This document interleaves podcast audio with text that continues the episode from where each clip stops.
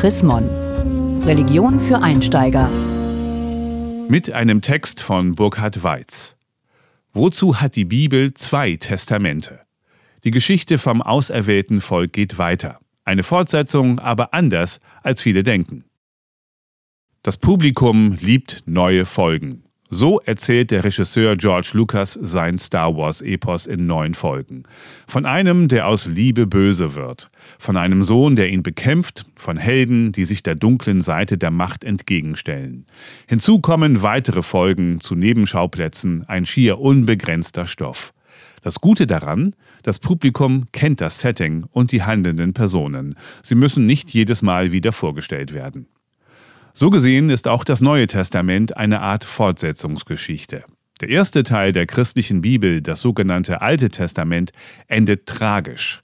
Gott erwählt sich aus seiner Schöpfung ein Volk und schließt mit ihm folgenden Bund. Gott schenkt dem Volk fruchtbares Land. Im Gegenzug muss sich das Volk an Gottes Gebote halten. Doch das Volk hält sich nicht daran und verliert sein Land. Schließlich verheißen Propheten eine bessere Welt, in der nicht nur das auserwählte Volk, sondern alle Völker ihren Platz finden.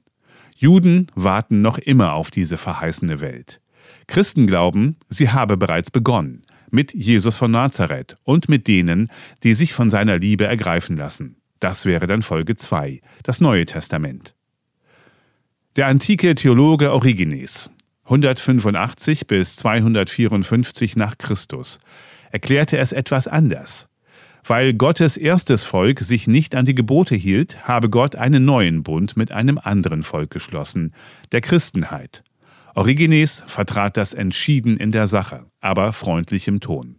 Schon der Prophet Jeremia habe diesen neuen Bund angekündigt, einen Bund nicht auf steinernen Gesetzestafeln festgehalten, sondern gleich in die Herzen der Gläubigen geschrieben.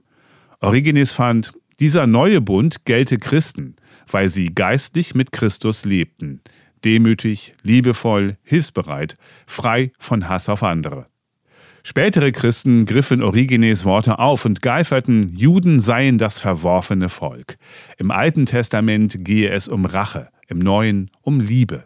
Sie begannen Juden zu schmähen, auszugrenzen, zu verfolgen und sich an ihnen zu bereichern. Kurzum, sie verhielten sich ganz und gar nicht wie geistliche Christen, denen an der Liebe gelegen ist. Würde Origenes das mitbekommen, er müsste sich vor Gram im Grabe herumdrehen. Bestimmt würde er sagen, wer Menschen so hasst, kann kein Christ sein. Ja, der zweite Teil der Bibel ist die Fortsetzung zum ersten, aber etwas anders, als man es immer sagt. Das Wort Testament steht eigentlich für das hebräische Wort Bund. Und wenn man vom Alten und vom Neuen Testament spricht, klingt das so, als gäbe es nur einen alten und einen neuen Bund. Das ist aber falsch. Der vordere Teil der christlichen Bibel erzählt von drei Bünden. Den ersten schließt Gott nach der Sintflut mit Noah und seinen Nachkommen, mit der ganzen Menschheit. Gott verspricht, nie wieder die Erde zu zerstören. Im Gegenzug solle die Menschheit Gott und die Schöpfung achten. Leider hält sich die Menschheit nicht daran.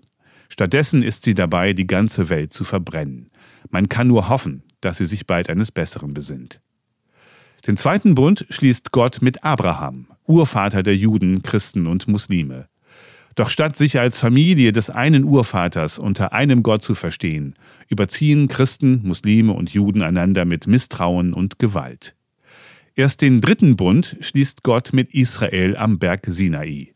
Land gegen Gesetzestreue. Schon in diesem Bund verlangt Gott von seinem Volk, heilig zu sein, solidarisch, die Nächsten zu lieben, siehe oben. Soweit das Alte Testament. Das Neue Testament erzählt, wie Jesus, der Christus, alle Menschen in diesen Bund Gottes mit Israel einlädt. Alle Menschen sollen seine Christenheit werden. Das Setting bleibt das gleiche. Es geht darum, heilig und solidarisch zu sein und die Nächsten zu lieben. Eine große Verpflichtung, die zur Bescheidenheit mahnt. Gelesen von Hans-Gerd Martens, November 2021. Mehr Informationen unter www.chrismon.de